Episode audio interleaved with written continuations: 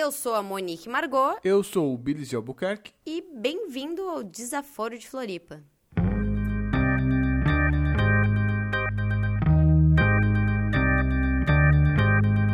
Olá, amigos, bem-vindos a mais um programa do incrível podcast Desaforo de Floripa. O programa que joga as tretas na mesa e passa a bola pro outro. Monique, Olá, pessoal! Estamos aqui no nosso segundo programa do Desaforo de Floripa para falar de polêmica, né? Para fazer confusão. o primeiro já foi um pé na porta e, claro, o segundo a gente já vem em alto nível aí, já botando o dedo na ferida, discutindo o que que a gente, o que que se trouxe, Monique? Fala você aí. Então, nós vamos falar do projeto aí do, do herói nacional, o Moro. Enfim, trouxemos o, o projeto do juiz, agora ministro Sérgio Moro, projeto anticrime, para a gente discutir. E quem que a gente trouxe pra embasar essa conversa, Pra não ficar só na- nas, nas nossas, nos nossos ânimos aqui. Exatamente, a gente tem que desaforar o caso da internet e trazer aqui para um especialista falar, né? Com embasamento, né? É com embasamento. Nós estamos aqui com um dos melhores advogados criminalistas aqui de Florianópolis, doutor Alexandre Salum. Amigo da Monique, tá? Entre parênteses. Seja bem-vindo ao Desaforo de Floripa. Oi pessoal, tudo bem? Queria agradecer aí o convite da Monique. Eu não sou especialista, eu sou amigo da Monique. É sim, é pós-graduado, é especialista, é mais especialista que o pessoal da internet. É verdade, isso aí é Como eu verdade. falei em off, hoje em dia, se saber um pouquinho acima da média já é especialista, hein? E vamos começar a falar do projeto anticrime aí do Moro, que está tramitando no Congresso Nacional. Vamos tentar desmiuçar alguns detalhes mais polêmicos aqui e explicar umas partes mais importantes, tá? É, a Monique e o Alexandre são especialistas do direito, então a minha função hoje aqui vai ser o que eu chamo de ser orelha seca, hein? Do que, que vocês estão falando? É, e me explica aí que eu não entendi, hein? Me explica na linguagem da internet pra eu é fácil, é entender. fácil de entender.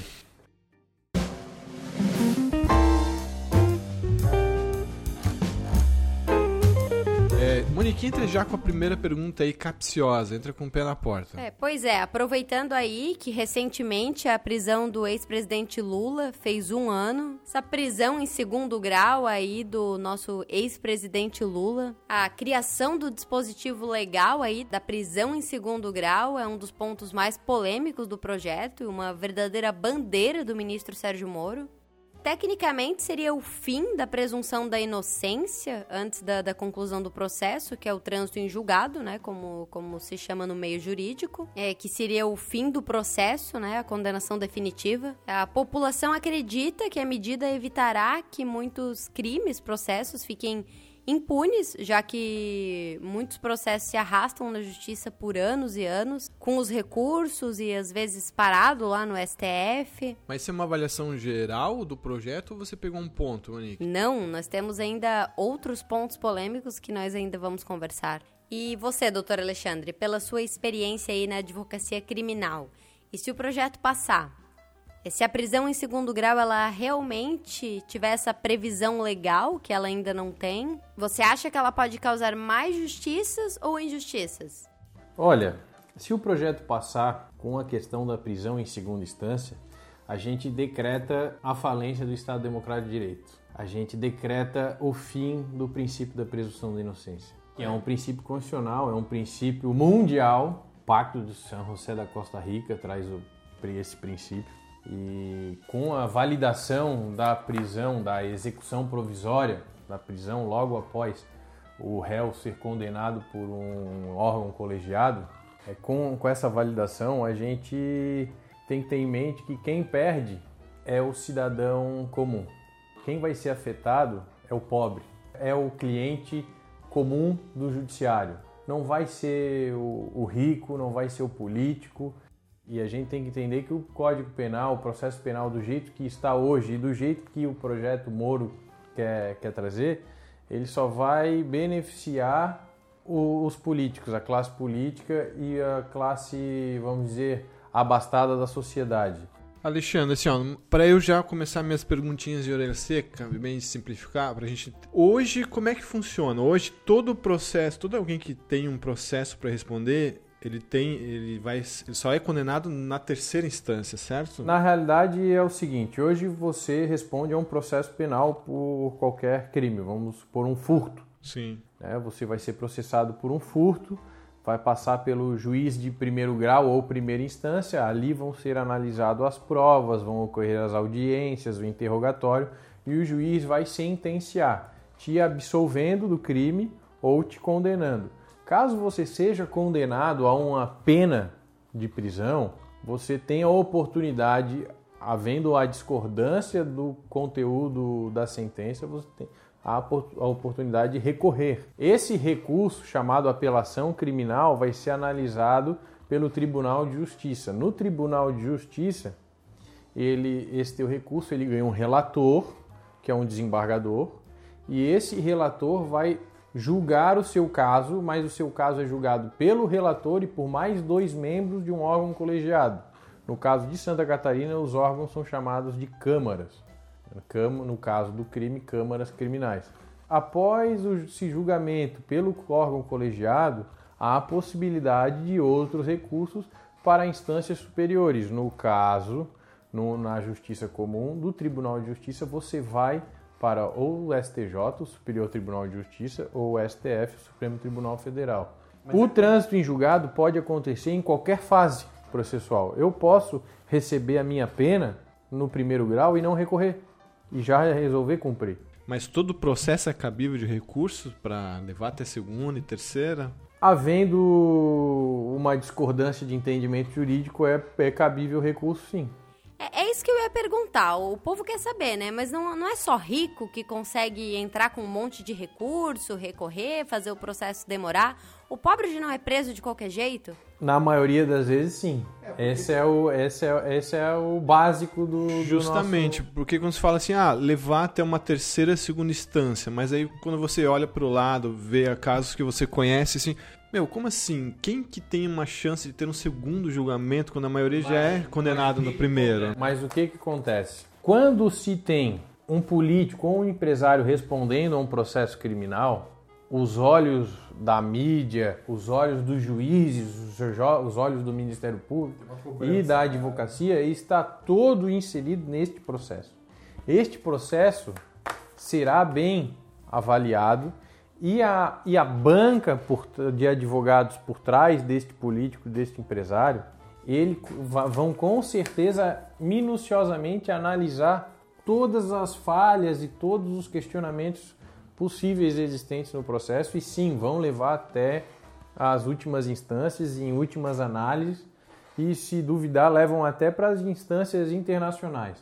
No caso de clientes da jurisdição criminal menos abastados, a classe mais pobre, tem gente que tem condição de contratar um advogado, mas não contrata uma banca com 30, 40 advogados, contrata um ser humano, sujeito a falhas também, como é o juiz, como é o Ministério Público e com as suas limitações. Então, os menos abastados que poderiam, num processo de na terceira instância, no, no STJ e no STF, ter o seu caso melhor analisado para depois depois das decisões das últimas instâncias ter uma solução final, ele já vai receber a pancada logo de cara, logo no Tribunal de Justiça. Vamos supor que, como acontece e muito, vamos supor que a sentença o condene, o Tribunal de Justiça o condene, o advogado vai lá, faz o recurso, ele não tem toda, todo aquele aparato financeiro por trás, não tem condições de ir a Brasília litigar em favor do seu cliente, pedir uma preferência legal e aí fica esperando o STJ e o STF julgar o processo dele durante dois, três anos, quatro anos. E aí o STJ vai lá e absolve o cliente dele. Aí o cliente dele ficou quatro anos preso indevidamente por causa de uma condenação errônea do Tribunal de Justiça. Quem é que paga por esses quatro anos perdidos? Pois é, eu, eu tava olhando o projeto ali, mas não, não tem uma, uma exceção quando existe alguma causa controversa, assim? Ou você acha que vai ficar muito na subjetividade do juiz? Essas exceções já existem hoje, tanto no processo civil como no processo penal, e a praxe é o modelão. Não se aceita, o judiciário lava suas mãos e ah, não quero, não vou fundamentar para ter para ter que a batata assar na minha mão. Eu vou não aceitar o efeito Vai dar mais suspensivo, trabalho, né? vai dar mais trabalho e vou passar para frente. Aí no final, lá quando a gente estiver reunido, a gente decide se o cara é, é inocente ou, ou culpado. É, que eu acho que muitas pessoas veem e podem é, apoiar esse projeto anticrime, principalmente por essa questão aí da prisão em segundo grau, que causa impacto, porque os ricos iriam pra cadeia com isso aí. É tentador, né? Achar que vai ser mais. vai rolar mais Aí- fácil o processo. pode ter né? certeza que o rico vai conseguir um efeito suspensivo. É, e o pobre não, só vão mudar os mecanismos. Só vão mudar os mecanismos, só vão, só vão enganar o tolo e nós vamos continuar na mesma toada. Posso dizer então que é meio que um, é, uma promessa falsa, porque assim, ah, é, seria mais rápido de condenar, porém quem tem recursos consegue ah, ir além da segunda instância, levar até a O que, que terceira. acontece? O que, que acontece hoje em dia? Vamos lá, vamos pegar o caso da Maria da Penha, que é um caso famoso. Ela foi vítima de uma violência gravíssima pelo, pelo, pelo ex-marido, pelo ex-companheiro. E o que, que aconteceu? Houve um clamor popular, foi até as cortes internacionais, as cortes internacionais incitaram o Brasil para criar um- uma lei, um mecanismo de defesa. No caso da, da, da filha da Glória Pérez também, houve todo um clamor popular para que o, o crime de homicídio fosse posto na- no rol do- dos crimes hediondos e tudo mais. E no, e no Brasil é assim: há um negócio, o que, que a gente faz? A gente criminaliza. A gente faz uma lei. Não é fazer uma lei, gente. No caso da Maria da Penha, tudo bem, é necessário por causa da cultura do povo brasileiro ter um mecanismo de defesa da mulher? É. Mas se a gente antes investisse em educação, se a gente fazesse valer as leis penais de homicídio, de lesão corporal, se a gente tivesse feito valer tudo isso antes, será que a gente precisaria de uma lei Maria da Penha? Será que a gente precisaria de uma lei de crimes hediondos? É, eu vejo que assim, como, como tá atualmente, demora tanto para se resolver, tem um monte de recurso, nunca se resolve. Aí vão criar uma nova situação aí, uma nova lei para resolver. É, é, é, é isso que acontece, porque o, o processo em si ele é demorado por causa também das infinidades de recursos. Por que, que a gente não, não diminui a quantidade de recursos? Por que, que a gente não faz uma reforma processual penal de uma forma que a gente consiga fazer os julgamentos de forma mais célere? Por que, que a gente. Por que, que o primeiro grau tem que demorar tanto? É só a gente analisar. Às vezes não é a infinidade de recursos, às vezes tem dois, três recursos, mas o que demora é o prazo que o jogador, que o jogador não julga, demora para julgar. É o Ministério Público que demora a denunciar, é o Ministério Público que demora a apresentar alegações finais. É, dizem que só existe prazo pro Pro advogado. né? advogado, vamos pegar um caso da nossa cidade aqui, já que é para desaforar. Pega a ave de rapina. Não acabou ainda, nem sentença teve. Sabe por quê? Porque o Ministério Público ficou um ano e dez dias com o processo para fazer as alegações finais. Monique, contextualiza rapidinho esse ave de rapina. É, eu não me lembro exatamente, mas foi uma questão de corrupção ali na, na esfera da, dos vereadores em Florianópolis. Mas esse caso seria a questão das empresas de radares, e é por isso que hoje, até hoje a gente não tem radar. né? Não teve até hoje uma, uma sentença em primeiro grau. Desde 2014 não teve uma sentença em primeiro grau, muito porque o seu Ministério Público, sabendo que o processo já foi mal gerido por ele, por causa de- da ausência de provas, demorou um ano para apresentar as alegações finais. Esse processo passou de promotor em promotor e todo mundo, ó, essa batata eu não quero para mim. Beleza. É, então vamos lá para a segunda polêmica desse projeto aí. A segunda aqui é uma bem discutida nas redes sociais e eu aposto que, obviamente, ela deve ser mal entendida, talvez. A gente vai falar aqui sobre a questão da legítima defesa e as mudanças propostas pelo Moro. Será que darão licença para a polícia matar sem dar satisfação, a poder atirar e depois perguntar? Alexandre. Isso aí é mais uma coisa do mesmo. A gente estava abordando a questão da presunção da inocência, da questão de ah, ter que criar um, um- mais uma lei para dizer mais do mesmo. O policial militar ele é beneficiado pela legítima defesa hoje. É, primeiro só explica pra gente aí, pro pessoal entender co- como é que tá hoje e como é que pode ficar com o que o Moro tá propondo aí. A lei que o Moro propõe é que o policial, podendo justificar o disparo e a morte ou a lesão corporal ou algo mais grave que ocorra por causa do seu disparo, ele podendo justificar dentro do excusável medo, da surpresa, da violenta emoção, de um conflito armado, ele, ele tem a garantia de que não vai ser punido. Já existe esse Mas direito, né? hoje né? existe a legítima defesa. Eles estão deixando mais claro isso e aí querem vender que agora o policial tem proteção. Não, ele já tem. É tanta ocorrência, é tanta atividade que o policial às vezes chega numa estafa mental. E aí ele vê a imprensa falando: polícia prende, a justiça solta. Polícia prende, a justiça solta. A justiça soltou mais, tanto, mas ninguém sabe o porquê que a justiça está soltando. Aí chega nesse momento onde o policial chega e não, eu vou fazer pelas minhas próprias mãos. Que é o que a população está clamando aí, que é o que a gente vê às vezes. É, ultimamente as pessoas têm uma certa impressão de que está havendo justiça dos policiais, né? Tem muito processo na mídia agora, tem muitas investigações. Então, quando eu acho que é que, que o pessoal cria polêmica, é que talvez falar sobre isso de novo, embora já exista, o pessoal tem medo de que esse pouco de, de justiça, entre parênteses, que, que parece estar sendo feita, possa diminuir. Mas, como você falou, na verdade, na prática acaba não mudando é, nada, é, né? Eu, eu, que eu tenho conversado, eu tenho diversos amigos policiais e guardas municipais, eles dizem assim, ah, Alexandre, a nossa teoria, o que a gente aprende na nossa academia de abordagem, de pedir para baixar a arma, de pedir para isso aí na prática não funciona. Isso aí eu tô a ponto de bala, eu posso posso posso, texto, posso tomar um tiro, né? Mas eh, aí eu digo o seguinte, bom, isso é o que tu aprendes na academia é pro comum, é pro geral, é para você fazer uma abordagem de trânsito, no meio da favela, no meio do tiroteio, é claro que é, quem vai julgar ou, ou, o delegado que vai assumir o caso do, do homicídio do, ou do tiroteio ali, ele vai ter o bom senso de analisar a situação do policial em conflito.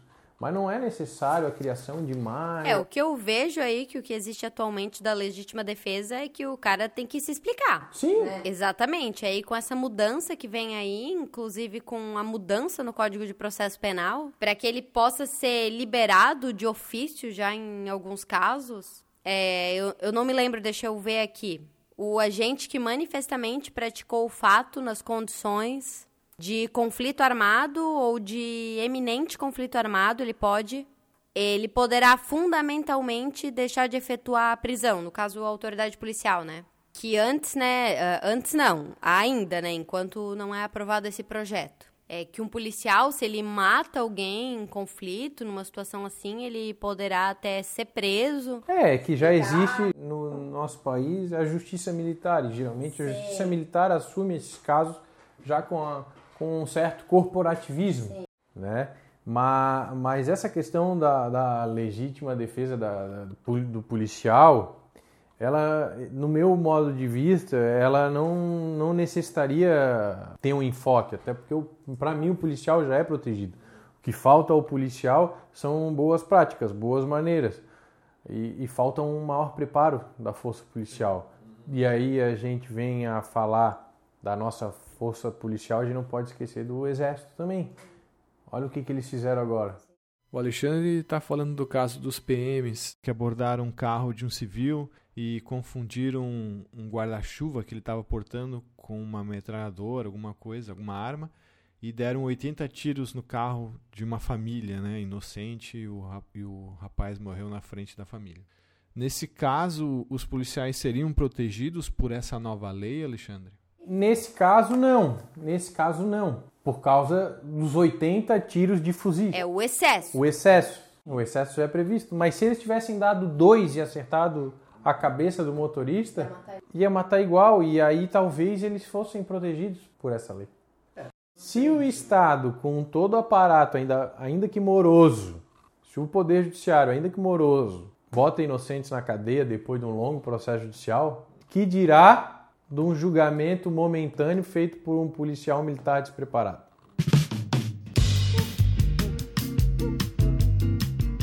E agora, é, Mônica, a próxima agora a gente vai trazer o último ponto de discussão desse processo, né? É, o projeto é grande, tem várias questões, muitas polêmicas. A gente apenas selecionou algumas para tratar nesse programa. Quem sabe a gente grava mais. Até porque nem quer dizer que tudo isso seja aprovado, né?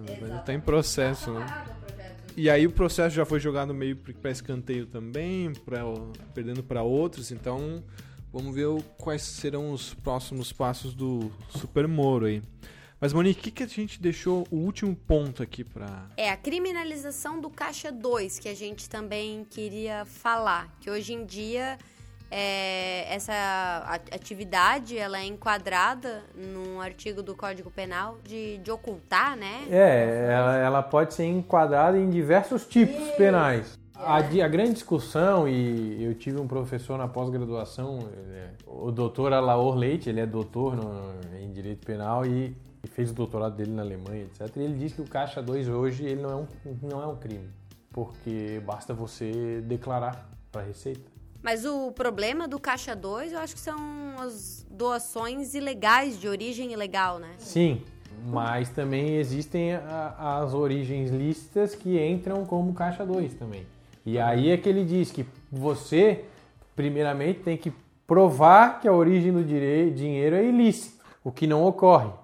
Nesse caso, eu sou contra a, a, a criação de tipos penais, mas nesse caso eu acho que, que é, é bem-vindo. É, o que eu ia te perguntar, se você acha que é um avanço isso no combate à corrupção no país? Seria bem-vindo, mas um avanço no combate à corrupção nacional, aí teria que muita coisa mudar para a gente considerar um avanço. Mas esse item já foi, já foi mexido, né? Da... No projeto original ele vinha com a criminalização. Aí depois o Moro foi lá do projeto original, Opa. ele retirou a criminalização do Caixa 2 por já existir um projeto tramitando em separado. Começaram as negociações. Tá, tá em stand-by. Mas se vier, é muito bem-vindo. Mas, claro, como eu falei antes, esse é o projeto original que a gente está lendo. Agora, até ele ser aprovado, pode ser que itens que a gente discutiu, discutiu aqui já não existam mais. É que na realidade o projeto do Moro, o anticrime do Moro, ele não é um anticrime, né? Ele é um pró-crime. E, ai, e, ai, ai. E, e, assim, ele é uma coxa de retalhos, porque ele pega uma ideia daqui, pega uma ideia dali e não sabe nem para que, que tá botando. Ele só botou para dizer, olha, tá aqui, ó, eu fiz o dever de casa é, eu como leigo tenho uma certa impressão até que esse projeto foi montado super rápido, assim. É, em dois meses do cara aceitar o cargo, que ele já vem com um baita ah, projeto gente, Vocês viram ele falar em audiência pública para a criação do projeto anticrime? Vocês viram a OAB ser consultada? Na realidade, o Moro é um grande fã do sistema americano de justiça. Só que ele tem que entender que para implantar um sistema americano de justiça no país, no Brasil, ele tem que alterar o sistema brasileiro. E não tem como fazer isso hoje sem passar por uma grande discussão e para quem sabe a gente vê daqui uns 30, 40 anos esse novo modelo implantado. Mas, Alexandre, o, ao seu ver, o Moro ele trouxe esse plano todo de, de, de criminalização, mas com foco, né, um, talvez nessa parte um pouco política ou mais geral? Ele trouxe isso numa parte populista eleitoreira trouxe com um discurso político, embora na prática não seja tão efetivo, né? O presidente Bolsonaro foi eleito num, num discurso populista, num discurso de que todo, que todo mundo queria ouvir, e o Moro é ministro dele, é o super ministro, super Moro, e tinha que ajudar nessa questão populista. E aí fez esse projeto que não leva nada a lugar nenhum, mas que aos olhos da população é muito bem visto. Então, a, essa, essa grande questão de polêmica desse processo não é nem talvez pelas intenções, mas, mas pelos detalhes que acabam não sendo tão eficazes quanto se vem, quanto vende-se, né, o projeto. É, posso dizer isso? Pode-se dizer que sim. Eu acho que essa deixa aí da, da relação do, do, do poder do Moro e dessa questão de, de dele ter o poder de querer fazer as ideias dele vai me levar ao nosso primeiro quadro do programa agora, na, na última etapa, que é o, a Pergunta das Ruas. Pergunta das Ruas. A Monique desceu ali para pegar mais uma caixa de bis pra gente e ouviu o pessoal das ruas ali discutindo sobre isso. Ela perguntou: ah, o que, que vocês acham tal? E ela trouxe uma questão aí que é muito pertinente ali na vendinha e na internet. É, muito além dessa questão do direito penal, processual penal e mudanças na lei, está a situação da credibilidade do STF hoje em dia, né? A imparcialidade dos ministros, ela vem sendo muito questionada recentemente nas redes sociais, é, inclusive com um pedido da CPI da Lava Toga, né? Que tentaram fazer, mas não foi. Alexandre, você acha que é necessária uma investigação dos ministros da maior instância de justiça brasileira? É mais do que necessário. Passou da hora. O STF, apesar da sua importância como o judiciário constitucional, do guardião da Constituição, ele há muito tempo perdeu essa, essa deferência, né? Ele hoje se insere em diversos julgamentos que na realidade nem seriam de sua competência e virou mais um órgão político, um órgão que atua para interesses de outros uhum. que, e não Mas faz eu... justiça. Né? E aí a gente vê ministro envolvido em citações né, na, na, na Lava Jato, já desde o mensalão, a gente vê ministros voando em jatinho de empresário, e com os últimos acontecimentos, eu acho que o, o STF ele realmente merece essa CPI. E nesse último mês, agora de abril, que a gente está gravando aqui, ainda teve até os casos de quererem censurar críticas sobre essa, essa própria questão de, de avaliação do STF. Então, acho que foram um passo além do que deveriam. Foi um passo além porque eles estão começando a ser incitados em delações, muito embora essas delações devam ser investigadas e certificadas, Sim. mas eles estão começando a ser citados nessas delações. Acredito que até alguns outros já foram anteriormente, mas agora eles resolveram se proteger, porque realmente vai chegar nos ministros da STF. Beleza, eu acho que o programa está muito bom. E mas agora a gente vai partir para o final. A gente vai partir para o bate-bola aqui do programa que se chama. Como é que é o nome desse quadro aqui, Monique? Tá ok? É isso aí? Vamos resolver isso aí? Tá ok?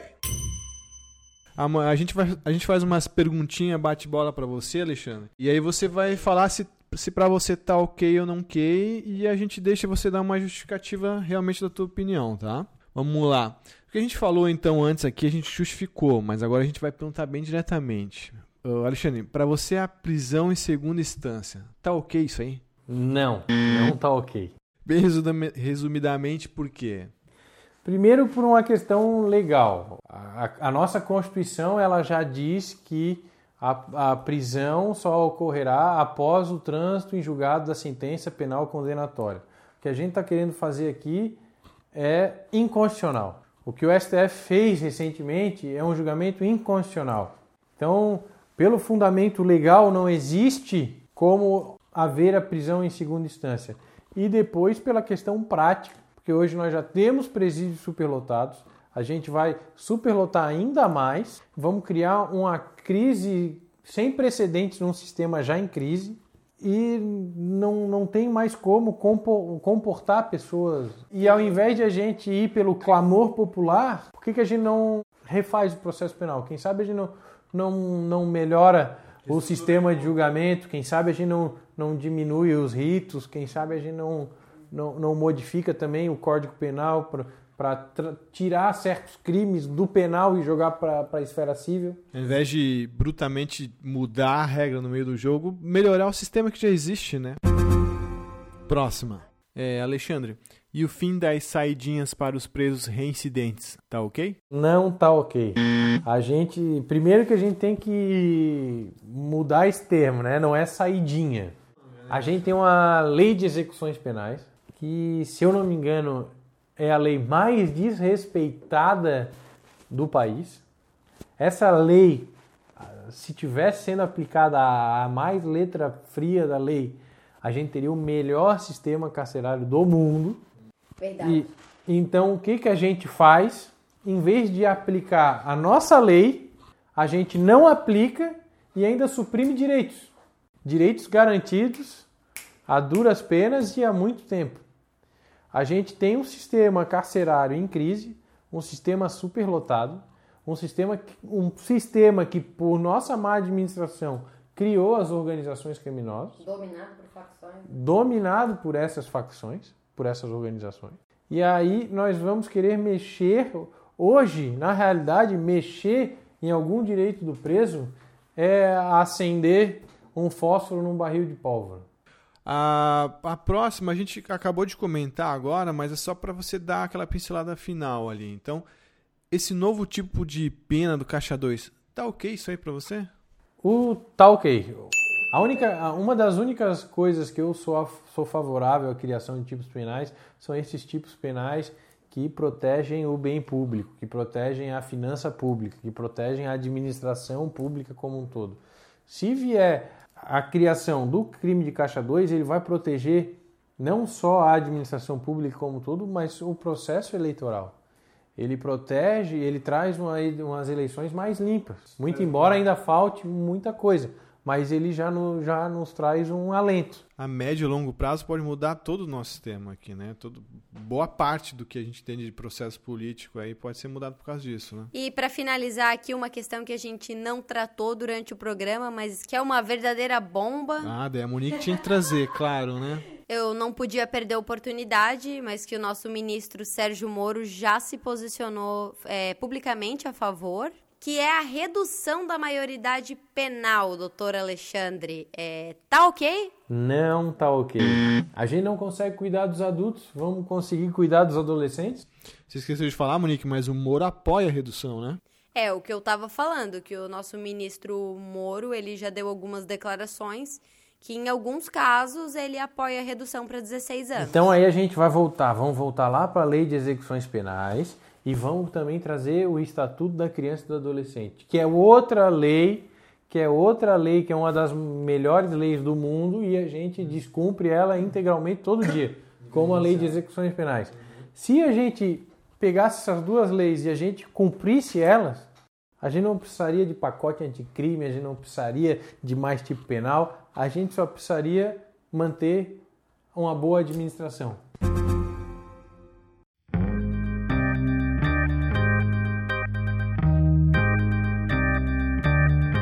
Mas beleza, então assim a gente acaba mais um programa do Desaforo de Floripa. É... Alexandre, você quer fazer uma, alguma último recado, algumas últimas considerações? Você acha que esse projeto tem futuro, vai rolar, vai desintegrar?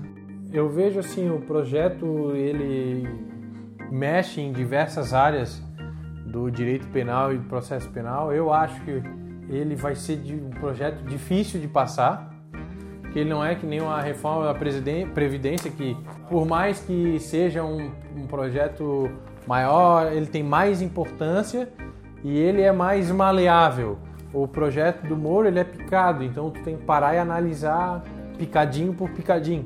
Todo picadinho, quando a gente fala de crime, é um, é um tema que é discussão, é um tema bombástico. E não há consenso nisso, né? E não há consenso. E não há consenso. Se para a reforma da Previdência eles já estão enfrentando um certo desgaste, porque tem que ter o apoio do Centrão, mas o Centrão às vezes não quer apoiar. E, ah, e agora o Bolsonaro já está soltando emenda parlamentar aí para o projeto anticrime, eles vão ter mais, mais oposição ainda. Mas é isso, gente. Falamos hoje aqui do polêmico projeto anticrime do Sérgio Moro. Pensamos aqui alguns assuntos para aproveitar aqui a participação do advogado criminalista, o Dr. Alexandre Salum. E esperamos que vocês tenham curtido aí, tirado algumas dúvidas. A gente espera que tenha, que tenha contribuído algum embasamento para você também poder avaliar algumas questões e saber até um pouco mais do que está em jogo, do que está em discussão, para que não fique um assunto tão distante. E como a gente falou aqui, afeta mais a vida da gente do que a gente imagina até, direta e indiretamente. É, sempre assim, né? A gente acha que vai afetar os políticos e acaba afetando a gente. Esse é o grande perigo, né? A gente achar que é um lado, mas tem outro lado também. Então acho que é isso. O programa rendeu bastante hoje, foi bem bacana, foi bem legal. Obrigado, Alexandre, por tá, participar com a gente aqui. tirar várias dessas dúvidas e desmiuçar um pouco, boa, uma boa parte desse processo aí. Não, eu, eu que agradeço o convite, fiquei bem lisonjeado pela lembrança e me coloco à disposição aí para outros é bastante importante para gente ter pessoas aqui como convidados bem qualificados e gabaritados para contribuir e somar, porque a nossa ideia é essa, né?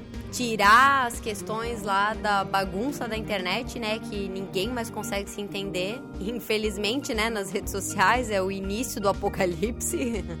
e a gente tentar conversar aqui com um pouquinho mais de serenidade, alguns pontos específicos e trocar uma ideia. E eu acredito que hoje foi muito proveitoso pra gente tirar umas dúvidas e o Alexandre com certeza vai voltar.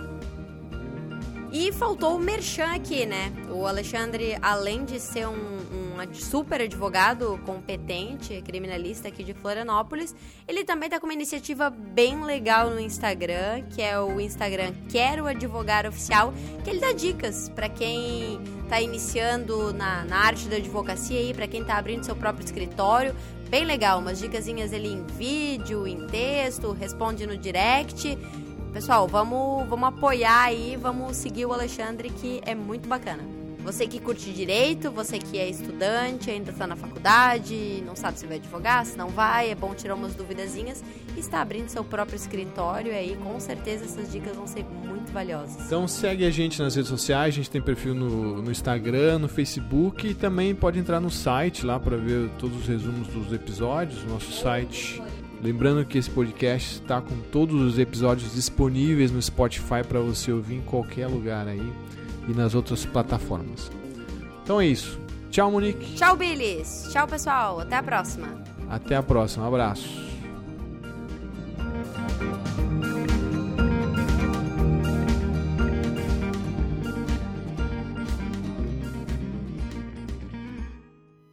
Este programa é uma produção da Triplo Comunicação.